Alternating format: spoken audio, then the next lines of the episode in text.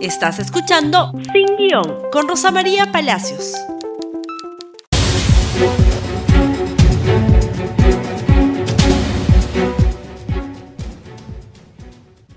Muy buenos días y bienvenidos nuevamente a Sin Guión. Hoy es, perdón, miércoles 15 de julio del año 2020. Bueno, y hoy vamos a hablar del nuevo gabinete. Como ustedes saben, Lima es una ciudad llena de rumores y de chismes desde hace varios días, y yo lo he venido anunciando desde el lunes, se habla de un cambio de gabinete que se produciría, porque todo esto siempre es un misterio, el día de hoy. ¿Qué pasa con el Ejecutivo? ¿Por qué es necesario un cambio de gabinete? Hay que tener en consideración que hay seis mociones de interpelación en el Congreso de la República contra el presidente del Consejo de Ministros, contra la ministra de Economía, contra el ministro de Salud, contra la ministra de Educación, contra eh, la ministra del MIDIS. Por lo tanto, es evidente que ese va a ser o sería un espacio de confrontación. También es evidente que la gestión del gobierno tiene serios problemas. Una gestión que en tiempos de pandemia ha desnudado todas sus carencias. Una gestión que no llega a donde tiene que llegar, con los servicios con los que tiene que llegar y que no da las respuestas que tiene que dar. Y además hay un entrampamiento político con el Congreso. ¿Cuál debería ser el perfil del primer ministro, del presidente del Consejo de Ministros, como se llama en el Perú? Pues un perfil parecido al de Pedro Cateriano, que ha sido voceado hoy día en toda la prensa escrita, y por supuesto el perfil de un nuevo ministro de Salud tendría que ser efectivamente como el de Pilar Macetti no podemos confirmar nada hasta que no estén juramentando hoy en Palacio de Gobierno. Pero sí hay que hablar de algunos asuntos que creo que son importantes para cualquiera que juramente como presidente del Consejo de Ministros. Lo primero es que tiene que mejorar la relación con el legislativo.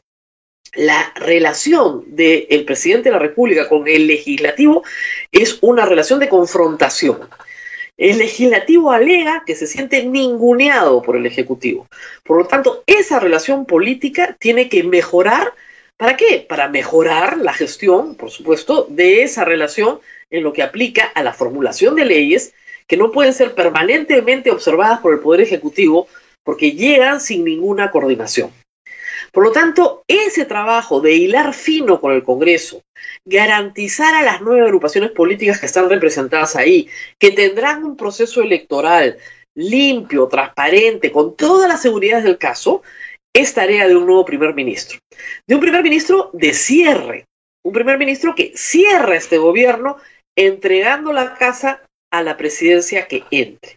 Entonces, ese primer ministro tiene que dar garantía política de que puede hacer ese cierre correctamente, de que puede haber una transferencia de poder limpia, correcta, transparente, sin injerencia del Poder Ejecutivo. En ese casillero hay un check para Pedro Cateriano porque en efecto ya lo hizo. Lo hizo en una época crítica.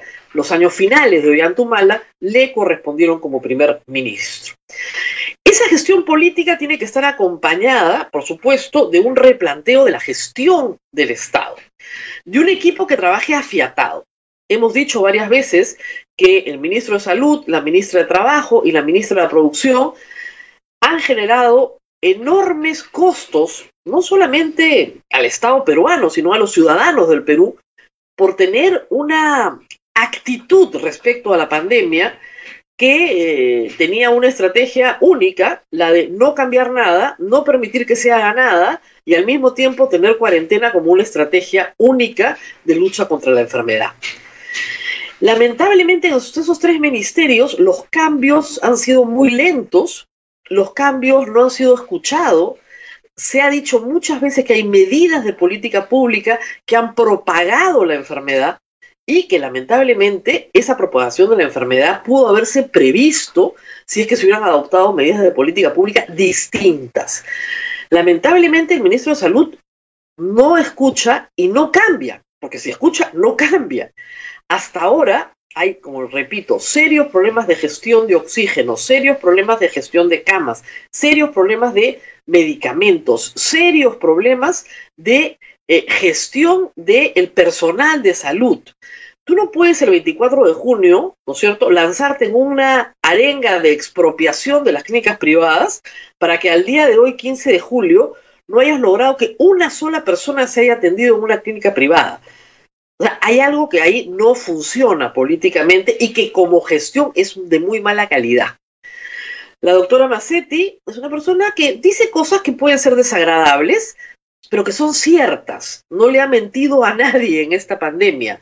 No le ha dicho que no ha colapsado el sistema de salud. Al contrario, ha dicho que falta todo. No ha dicho que vamos muy bien. No ha dicho que publicar el número de muertos verdadero es desmoralizar a los profesionales de salud. Nada de eso ha dicho que se ha dicho el actual ministro de Salud.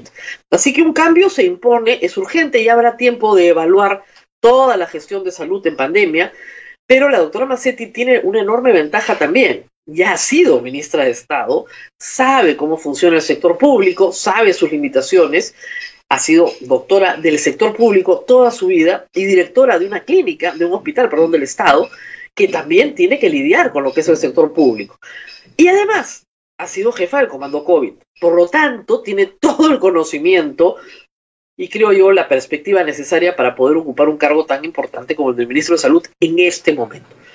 Otros ministerios voceados son, o sea, para hacer cambios, el de justicia, donde el tema de penales es crítico y va a ser crítico a futuro para el presidente Vizcarra, no lo duden, se está llegando a 300 fallecidos en los penales de Perú, en una situación que se advirtió y sobre la cual no se hizo nada por mucho tiempo. Se está también discutiendo el cambio de la ministra del MIDIS, dado que hay problemas, obviamente, en el censo y en la transferencia a personas que estuvieron en necesidad y siguen estando en necesidad.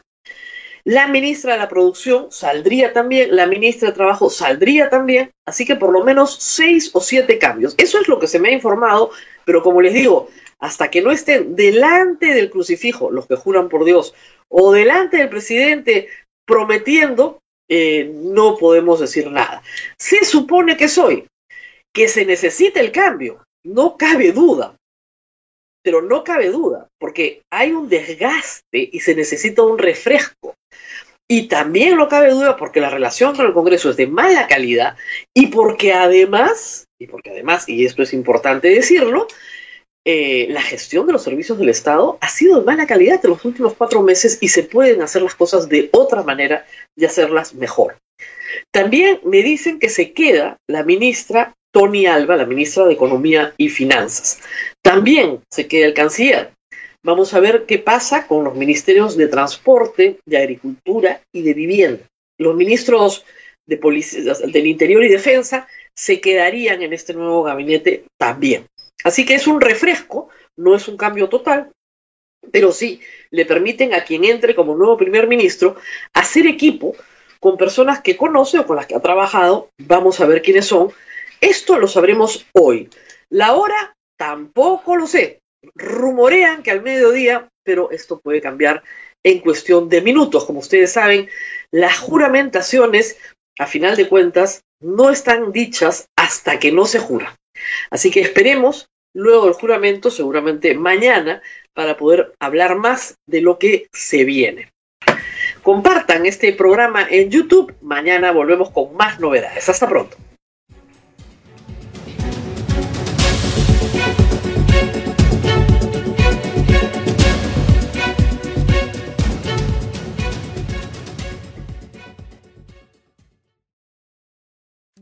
Gracias por escuchar Sin Guión con Rosa María Palacios.